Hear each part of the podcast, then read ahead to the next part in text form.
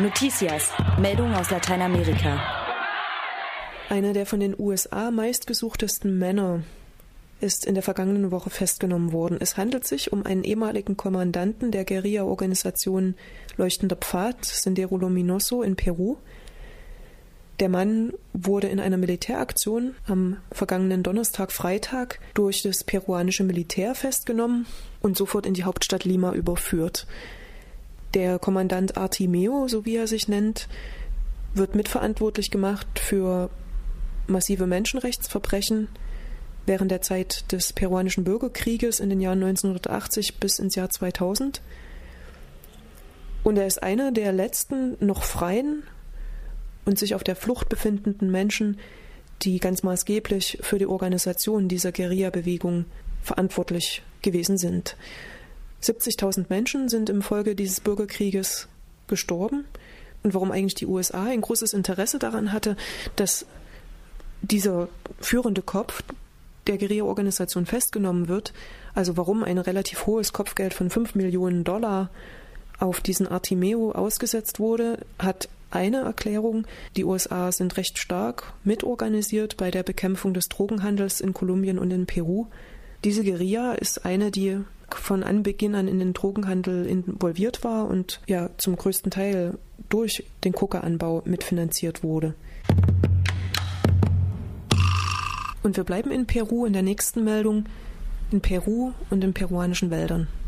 Wie uns die katholische Nachrichtenagentur berichtet, wurden bei einer Razzia im Manu Nationalpark in Peru illegale Holzfäller festgenommen. Survival International berichtete in der vergangenen Woche, dass die Holzfäller auf dem Gebiet unkontaktierter Indigener tätig waren. In der Region leben Maschkopiko-Indigene ohne jede Verbindung zur restlichen Welt. Bereits im Januar hatte Survival International erstmals Nahaufnahmen des Indianervolkes veröffentlicht. Damit machten sie auf deren Bedrohung durch die Holzfäller aufmerksam. Die Razzia wurde nun von Perus Ministerium für Schutzgebiete geleitet. Polizei und Parkwächter hatten illegal gerodetes Holz entdeckt. Den festgenommenen Holzfällern drohen Gefängnisstrafen von drei bis sechs Jahren. Stephen Corey, Direktor der Organisation Survival International, betonte, wie ernst die Bedrohungen für unkontaktierte Völker in Peru seien. Ja, und weiter geht's mit einem Blick auf die deutsche Außenpolitik. Ganz aktuell, an diesem Montag, ist Guido Westerwelle aufgebrochen zu einer achttägigen Lateinamerika-Reise. Sein erster Stopp war in Brasilien. Und dort hat er betont, dass er künftig nicht nur auf eine gute wirtschaftliche Zusammenarbeit mit Brasilien hofft, sondern eben auch auf eine explizit gute politische Zusammenarbeit, die unter anderem auf eine Friedenssicherung abzielt. Guido Westerwelle ist ein Befürworter und auch jemand, der das stark vorantreibt, dass künftig mehr Freihandelsabkommen mit Lateinamerika geschlossen werden. Ganz speziell geht es aktuell um ein Freihandelsabkommen mit dem Mercosur, der Mercosur ist ein Staatenverbund, in dem unter anderem Argentinien und Brasilien sowie Ecuador zusammengeschlossen sind. In Brasilien unterdessen herrscht eine ganze Menge Unruhe. Wir hatten in der letzten Woche davon berichtet, denn äh, in Brasilien, unter anderem in Bahia, aber mittlerweile eben auch in Rio de Janeiro, streikt die Polizei. Es wird ein höheres Gehalt für die Polizisten gefordert und Bisher hat es keine Regelung gegeben, sodass es nach wie vor zu ganz massiven Streiks unter den Polizeibeamten in Brasilien kommt. Und das führt dazu, dass schon eine größere Angst herrscht, was nun mit den Feierlichkeiten zum Karneval werden soll und vor allem, wie man mit der steigenden Unsicherheit auf den Straßen der Städte umgehen soll. Ja, unberührt von diesen Ereignissen, also den Polizeistreiks in Brasilien, bleibt die Reise von Guido Westerwelle. Wovon sie jedoch nicht frei bleibt, ist Kritik.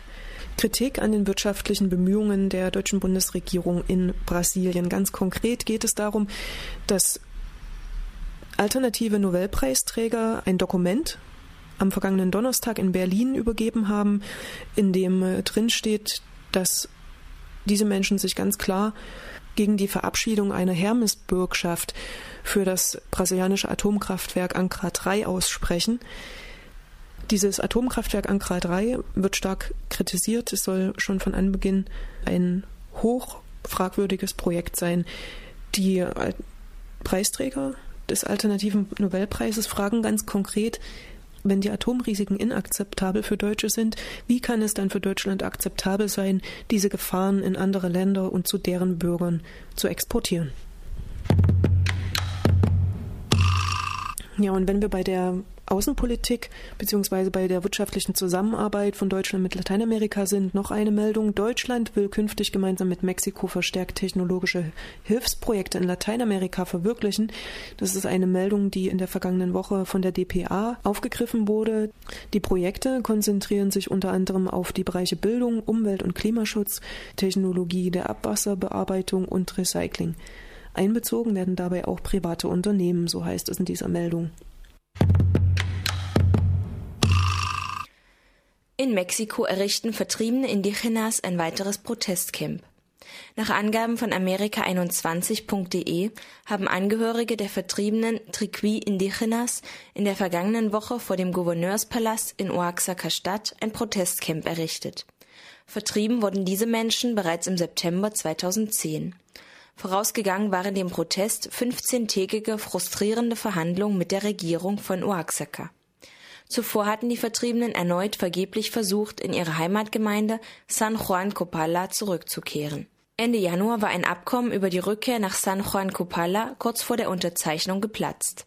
Daraufhin hatten die Vertriebenen ihren Marsch in Richtung der Gemeinde begonnen. Nachdem sie von Polizeiblockaden aufgehalten worden waren, wurden die Gespräche mit der Regierung aufgenommen.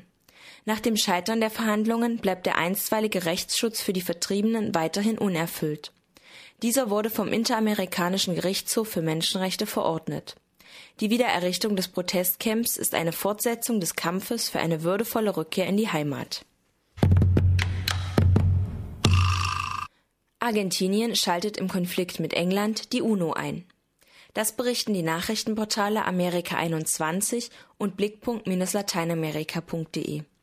Demnach hat Argentinien offizielle Beschwerde beim UN-Sicherheitsrat wegen der britischen Militarisierung des Südatlantiks eingelegt.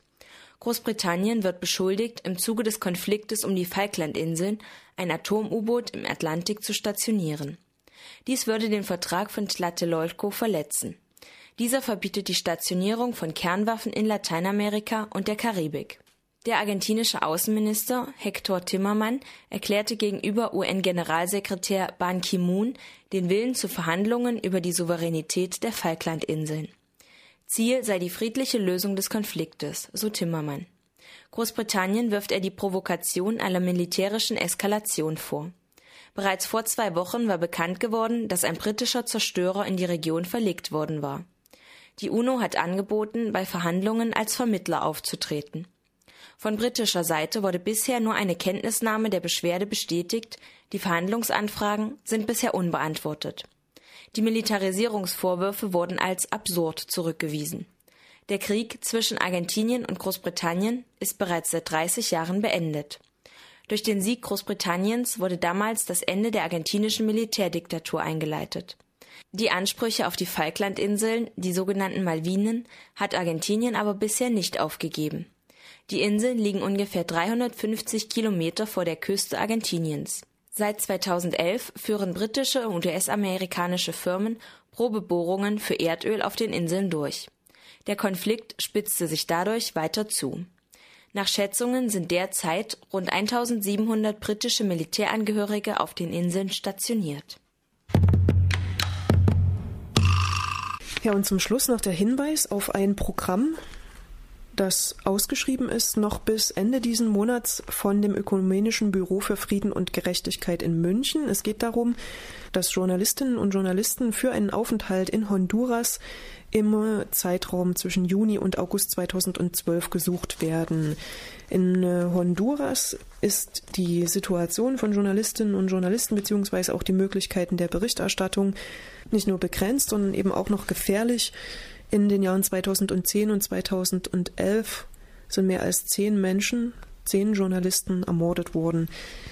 Und diese Initiative des Ökumenischen Büros nun, die versucht, deutsche Nachwuchsjournalistinnen die Möglichkeit zu einem ja, Aufenthalt in Honduras zu ermöglichen und kritische Medien bei der Berichterstattung zu unterstützen.